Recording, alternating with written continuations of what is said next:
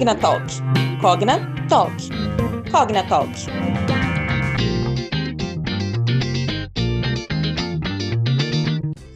Olá, pessoal! Está começando mais um episódio do nosso Cognatalk, o podcast da Cogna Educação. E hoje recebemos aqui uma convidada incrível para trazer mais informações, dicas e reflexões sobre um tema que a gente fala bastante por aqui, que é diversidade. Ela tem uma bio bem extensa, eu vou dar uma boa resumida por aqui, mas depois a gente conversa um pouco mais sobre elas, que eu tenho certeza que vocês vão ficar muito felizes com esse papo. Ela é advogada, especialista em diversidade, top voice no LinkedIn e fundadora da Transcendemos e muito mais. Gabriela Augusto, seja muito bem-vinda ao nosso podcast. Olá, é um prazer imenso estar aqui com vocês e poder compartilhar um pouquinho da minha história, um pouquinho da minha visão sobre temas importantes aqui pra gente da Cogna, né? Com certeza. E, Gabriela, pra gente começar, você pode apresentar um pouco da Transcendemos, né? Vamos começar do, do passo que é o seu trabalho. O que, que vocês realizam por lá? Qual que é o propósito da Transcendemos? Bom, uma coisa importante sobre a minha trajetória é que eu sou uma mulher trans. E o que isso significa? Significa que quando eu nasci, eu tive um gênero designado a mim, mas ao longo da minha vida eu passei a me entender como parte de outro gênero. Ou seja, quando eu nasci disseram que eu era um menino, mas ao longo da minha vida eu passei a me entender enquanto mulher. E essa característica, esse fato, fez com que eu me deparasse com vários desafios ao longo da minha vida. Transfobia, intolerância, preconceito. Principalmente no momento que eu passei pela minha transição de gênero. Assim, eu passei pela minha transição enquanto eu estava na universidade. E foi justamente aquele momento que a gente está buscando estágio, está iniciando a nossa carreira. E, e, e, nesse momento que eu estava buscando meu primeiro emprego, buscando empresas onde eu gostaria de trabalhar, eu não vi pessoas parecidas comigo. Eu não vi tantas mulheres em posição de liderança, não vi tantas pessoas negras em posição de destaque, que eu também me reconheço enquanto uma mulher negra. E eu não me lembro de ter visto nenhuma mulher trans nesses negócios. Isso fez com que eu pensasse, poxa, o que, que eu posso fazer para de alguma forma ajudar a reverter esse cenário? Sabe, para que a gente tenha mais mulheres, para que a gente tenha mais pessoas trans, para que a gente tenha mais pessoas negras nos negócios e nas empresas, nas posições de liderança na sociedade, sabe? E aí, é, quando eu estava pensando nisso, né, em como contribuir para essa mudança, eu me deparei com alguns desafios também, né? O fato de eu não ter recursos, né, dinheiro, visibilidade. Isso fez com que eu encontrasse um caminho específico aí nesse nesse contexto. Eu criei um livrinho que eu batizei de Manual Empresa de Respeito. Nesse livrinho, eu coloquei os principais conceitos sobre combate à LGBTfobia, sobre como fortalecer uma cultura de igualdade de gênero em uma empresa, sobre como respeitar a pessoa com deficiência, sobre como promover igualdade racial. Eu imprimi vários desses livrinhos na minha própria casa e eu comecei a distribuir eles de porta em porta em empresas que estavam perto de onde eu morava. Foi um trabalho bem gradual, mas nesse momento eu comecei a ser chamada para palestras, para treinamentos sobre diversidade e inclusão. Foi aí que eu criei a minha empresa, a Transcendemos eu trouxe um conjunto de pessoas para trabalharem comigo. A gente começou a desenvolver projetos em importantes empresas aqui no Brasil. Projetos não só numa área de aprendizagem, diversidade e inclusão, mas também monitoramento de dados de diversidade inclusão, também hunting, projetos de comunicação. A gente começou a desenvolver projetos não só aqui no Brasil, mas também em toda a América Latina. Hoje, querendo ou não, acabei me tornando uma referência nesse, nesse tema. Recebi alguns reconhecimentos, recebi um prêmio da consultoria McKinsey Company, McKinsey LGBTQ Achievement Award. Recebi é, um reconhecimento da Forbes como uma das pessoas com menos de 30 anos que estão conseguindo, conquistando um destaque aqui nos negócios no Brasil. Foi a, a, primeira pessoa trans nessa lista, que se chama Forbes Under 30. Eu também fui reconhecida pela Bloomberg como uma das 50 mulheres de impacto na América Latina, mulheres que estão proporcionando importantes mudanças nos negócios, importantes mudanças na sociedade, aqui não só no Brasil, mas em todos os países da região. E bom, hoje eu estou bastante empolgada, não só com os resultados, o impacto que a gente está conseguindo proporcionar por meio da Transcendemos, mas também em todo esse movimento de mudança, sabe, quando o assunto é diversidade e inclusão. A gente vê, assim, mudanças consideráveis no que diz respeito a, ao esforço das organizações, sabe? Empresas investindo cada vez mais nisso. Também mais representatividade na publicidade, de maneira geral. Eu acho que nesses últimos cinco anos que eu trabalho única e exclusivamente com diversidade e inclusão, eu aprendi muita coisa importante. E talvez uma das dos meus objetivos aqui hoje seja compartilhar um pouquinho com quem está ouvindo aqui o nosso podcast. Com certeza, Gabi. E eu acho que assim, para iniciar, de lá para cá, né, nesse tempo em que você se dedica exclusivamente, ou até pensando um pouco antes, né, quando você procurava entrar no mercado de trabalho e encontrava todas essas questões, o que você acha que mudou na prática de lá para cá que mais fez a diferença para o cenário que a gente vive hoje? Poxa, eu acho que muita coisa mudou desde o momento em que eu iniciei aquela jornada com os livrinhos, que foi em 2017, até hoje, em 2022. Lá naquele momento, quando eu propunha que diversidade e inclusão deve ser um ponto central, mesmo quando o assunto é negócios, eu parecia uma alienígena falando. As pessoas achavam estranho, assim, nossa, uma, uma travesti chegando aqui dizendo que eu devo pensar na questão racial na minha empresa. Poxa, mas isso não tem nada a ver com o meu business. Poxa, por que, que eu deveria investir nisso? Assim, era muito difícil ver, ver se empresas com estratégias mais consolidadas nesse sentido. Não digo que não tinha, mas era mais difícil. Seguindo nessa linha, né, em 2017, 2018, 2019, é, a gente viu uma evolução a passos bem curtos, sabe? Passos bem curtos. Empresas se unindo a esse movimento global de apoio à diversidade e inclusão.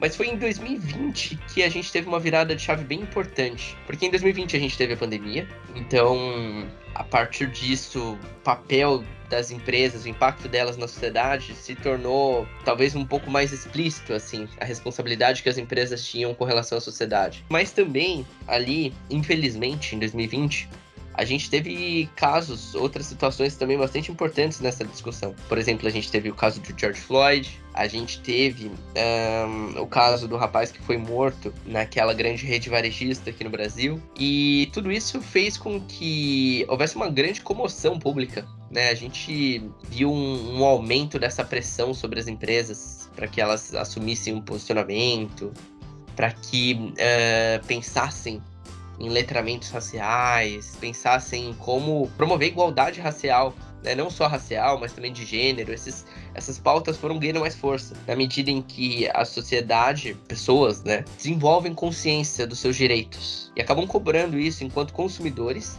e também cobrando enquanto colaboradores. A gente viu um movimento muito forte surgindo de pessoas, assim, nas suas entrevistas de emprego, perguntando para os seus recrutadores o que, que a empresa estava fazendo com relação à diversidade e inclusão.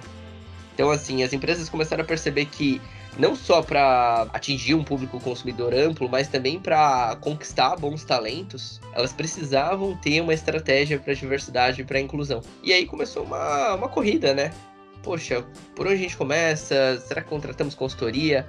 Assim, na Telecinema a gente conseguiu, a gente teve um boom de demanda nesse período. Mas também a gente tem outros indicadores, sabe? A gente tem indicadores, por exemplo, existe uma empresa chamada Gup que oferece tecnologia para recrutamento e seleção e, e, que publicou uma pesquisa demonstrando que o número de vagas para especialistas de diversidade e inclusão cresceu absurdamente, assim, várias e várias vezes, foi super multiplicado nesse período, 2020, 2021.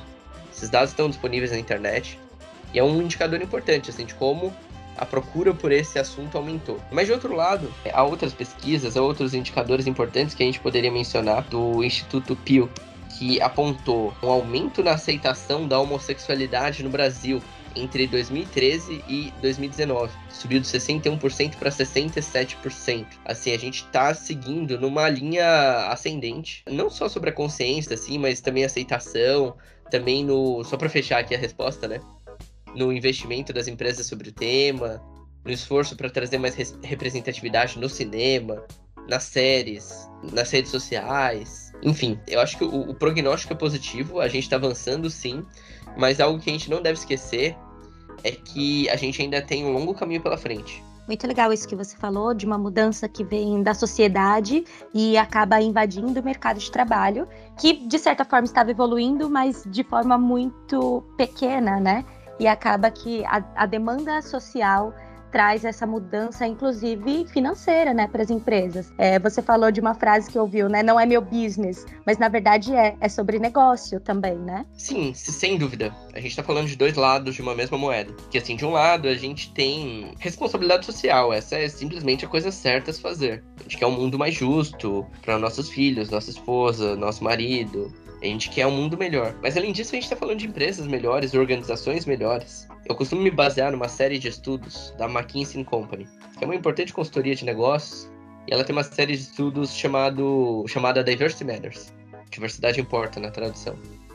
E no último relatório, eles chegaram a quatro importantes conclusões.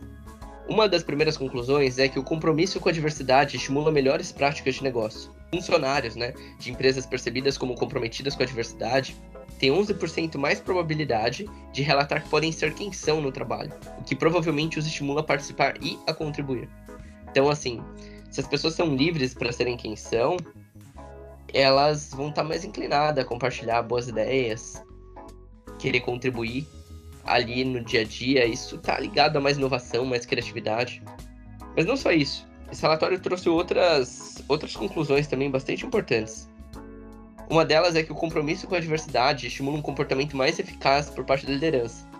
Então, colaboradores de empresas percebidas como comprometidas com a diversidade apresentaram probabilidade 80% maior de concordar que seus líderes promovem confiança e diálogo aberto, e probabilidade 73% maior de relatar uma cultura de liderança em prol do trabalho em equipe. Ou seja, tudo que a gente quer nas nossas organizações, né? O diálogo aberto, trabalho em equipe.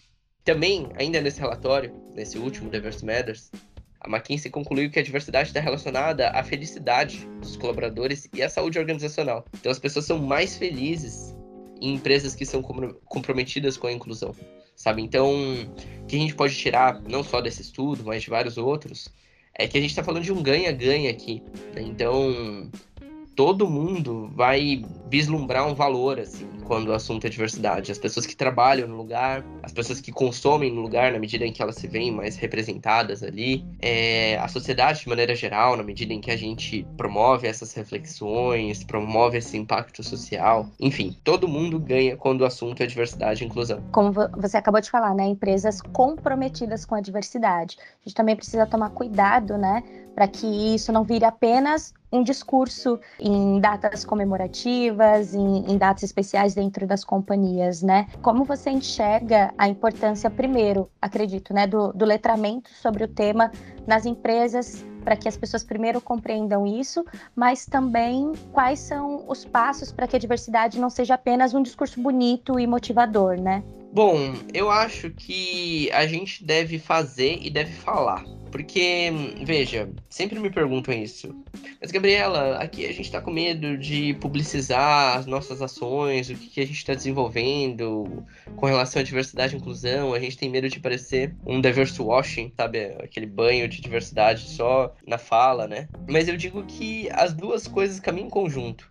A gente precisa de ações de impacto que realmente mudem a vida das pessoas. E de outro lado, a gente precisa comunicar isso para a sociedade também. Porque na medida em que a gente comunica, a gente pode inspirar outras organizações, outras pessoas a fazerem o mesmo. E também, quando a gente comunica, a gente pode estar tá demonstrando para quem está no entorno que aquela organização é um lugar seguro para LGBTs, é um lugar seguro para pessoas negras. E a gente pode atrair essas pessoas para perto, sabe? Porque toda essa discussão ela passa por dois conceitos básicos diversidade e inclusão, né? Que a gente já está repetindo aqui há muito tempo. Mas é importante até que a gente defina eles. Que quando a gente está falando de diversidade, a gente está falando basicamente de demografia. A gente está falando daquelas características que fazem com que as pessoas sejam únicas. Diversidade está relacionada com a cor da pele, está relacionada com orientação sexual, está relacionado com o fato da pessoa ter deficiência ou não, é, onde a pessoa nasceu. Diversidade tem a ver com trazer essas pessoas com essas diferentes características para perto de nós. Mas isso por si só não basta, né? Não basta que a gente tenha pessoas trans, pessoas negras trabalhando conosco, estudando conosco. A gente também precisa olhar para a inclusão. Inclusão tem a ver com a experiência que essas pessoas têm conosco. Então, para além de estarem ali, as pessoas precisam se sentir pertencidas, precisam se sentir respeitadas, precisam ter igualdade de oportunidades. Quando o assunto é uma estratégia de diversidade e inclusão, a gente precisa pensar em, em ações de cultura, né? então letramentos, pensar em treinar, em conscientizações. A gente precisa pensar em todo um monitoramento desses dados, né? Criar indicadores sobre felicidade das pessoas, sobre a demografia. É, a gente precisa criar esse conjunto de ações que sirvam bem esses dois propósitos, sabe? A diversidade e a inclusão. Eu acredito que se a gente cuida desses, dessas duas dimensões assim do assunto, a gente pode e deve comunicar também, né? Fazer e falar, porque as duas coisas caminham em conjunto. Muito legal. E pensando em inclusão propriamente dito, né? Quais pontos sensíveis você acha que acabam passando despercebidos pelas organizações, mas não deveriam, assim, de forma prática, né? Como incluir é, pessoas diversas e em como incluir a diversidade no dia a dia da companhia? Bom, eu acho que uma coisa que passa desapercebida às vezes são as diferenças intragrupo. O que eu quero dizer com diferenças intragrupo? Eu quero dizer que a gente não deve olhar para um público como o público LGBT como um grupo homogêneo. São várias as histórias, são várias as narrativas ali dentro da sigla. Então nós temos homens gays brancos, homens gays negros, nós temos pessoas trans, travestis, mulheres lésbicas. Cada uma das pessoas ali, cada uma das histórias, cada um dos recortes, vislumbram desafios específicos, sabe? O desafio que eu vislumbro, que eu vivo, né? Enquanto uma, uma mulher trans negra é diferente. O desafio que um homem branco gay vivencia na escola, na faculdade, no trabalho. São preconceitos diferentes, né? Quando a gente pensa no grupo de pessoas negras também, as pessoas negras não são todas iguais. Onde elas moram impacta bastante. A, a cor da pele, digo, a gente tem colorismo, né? A gente tem uh, diferentes tons de pele que também impactam na aceitação social dessas pessoas. Tenho percebido que muitas organizações acabam deslizando bem nesse ponto, sabe? De não pensar em estratégias de inclusão que contemplem todos esses subgrupos, todos esses recortes da diversidade. Porque dentro da diversidade a gente também tem pluralidade. Eu acho que essa é uma, é uma ideia que a gente não deve perder de vista. E com tantas diversidades, né, com tantas identidades, eu acho importante ressaltar aqui que quando a gente fala sobre isso, não estamos falando apenas né, sobre o grupo LGBTQIA, a comunidade LGBTQIA, sobre pessoas negras, sobre pessoas com deficiência. Inclusive na sua consultoria, né, na consultoria da Transcendemos, vocês trazem diversas pessoas e diversos pontos. Você podia comentar um pouco mais sobre isso, sobre os demais tipos de diversidades que a gente precisa ficar atento e também contemplar nesse trabalho? Exato. Quando a gente fala de diversidade, a gente não deve só se apegar à diversidade LGBT né? Porque de maneira geral, quando a gente fala de mundo dos negócios, mundo corporativo, a gente tem quatro pilares: pilar de gênero, né, homens e mulheres, o pilar LGBT, o pilar étnico-racial e o pilar de pessoas com deficiência. Essas são as diversidades que são tratadas assim no mundo corporativo, geralmente. Mas a gente não deve parar por aí, né? A gente está vendo um, no mundo corporativo as pessoas olhando para um quinto pilar, que é o pilar de diversidade geracional. A gente tem diferentes gerações convivendo em conjunto. Porque assim, cada uma dessas, dessas diversidades se depara com, com desafios específicos, né? Então, por exemplo, quando a gente fala de diversidade geracional, a gente tem um estereótipo de que a pessoa com 50 a mais não tem capacidade de, de lidar com tecnologia, sabe? E num mundo cada vez mais informatizado, né? Isso é um grandíssimo problema. As empresas não, não querem contratar pessoas com 45, 50 anos. Então, como que a gente lida com isso? Como que a gente promove essa, essa inserção? É, quando a gente pensa em pessoas mais novas, estagiários, a gente também tem um problema de, de, credibilidade, né? Como que a gente assume que a opinião dessas pessoas também é relevante, né? Que elas também têm muito a agregar no espaço corporativo. Isso falando só de diversidade geracional. Mas se a gente fala de diversidade regional também, uma das diversidades possíveis, a gente ainda se depara com muita xenofobia, né? Como que a gente demonstra que o lugar onde uma pessoa nasceu não tem relação direta com a qualidade do trabalho dela, né? Quando a gente fala é, de refugiados também, a gente tem um tópico importante. A gente uh, precisa, de um lado, abrir os olhos para essas diferenças, porque as pessoas não são todas iguais, e trabalhar para reverter essas desigualdades. Assim, uma coisa que eu aprendi muito cedo é que igualdade não é tratar todo mundo igual, Igualdade é tratar igualmente os iguais e desigualmente os desiguais, na medida das suas desigualdades. Então, eu acho que essa é a grande lição aqui, sabe? A gente entender que são várias as diversidades, cada diversidade gera desigualdades diferentes, e a partir dessas desigualdades a gente precisa criar estratégias para uma compensação e para que no futuro a gente tenha uma igualdade. Muito bom, Gabriela. Inclusive, me faz pensar que a gente hoje fala muito sobre isso no mercado de trabalho, mas essa é uma preocupação que a gente tem que ter desde sempre, né? E principalmente aqui na Cogna, que nós somos uma empresa de educação, desde a educação básica até o ensino superior e, e cursos livres, cada vez mais, né? De que a educação também conta muito para isso, né? Afinal de contas, essas desigualdades da diversidade, né? É, muitas pessoas encontram barreiras até para entrar nesse mercado de trabalho. O que, que você pode compartilhar com a gente sobre essa questão de capacitação e orientação profissional desses grupos, né, dos grupos minorizados, dos grupos que nós contemplamos dentro do assunto diversidade, né, que a gente tem comentado até aqui? Legal. Eu posso dizer o seguinte, que quando a gente fala de diversidade, às vezes a gente fala de uma de toda uma jornada de exclusão, né? Se a gente pega um exemplo da pessoa trans, muitas vezes nós não somos aceitas e aceitos pelas nossas famílias, não temos apoio familiar. Muitas vezes ali nos primeiros anos da escola, a gente se depara com bullying, a gente se depara com, com preconceito ali dos coleguinhas que vão apontar o dedo, vão falar, nossa, é afeminado, é, é, é machinha, é não sei o quê. E a gente acaba deixando a escola mais cedo.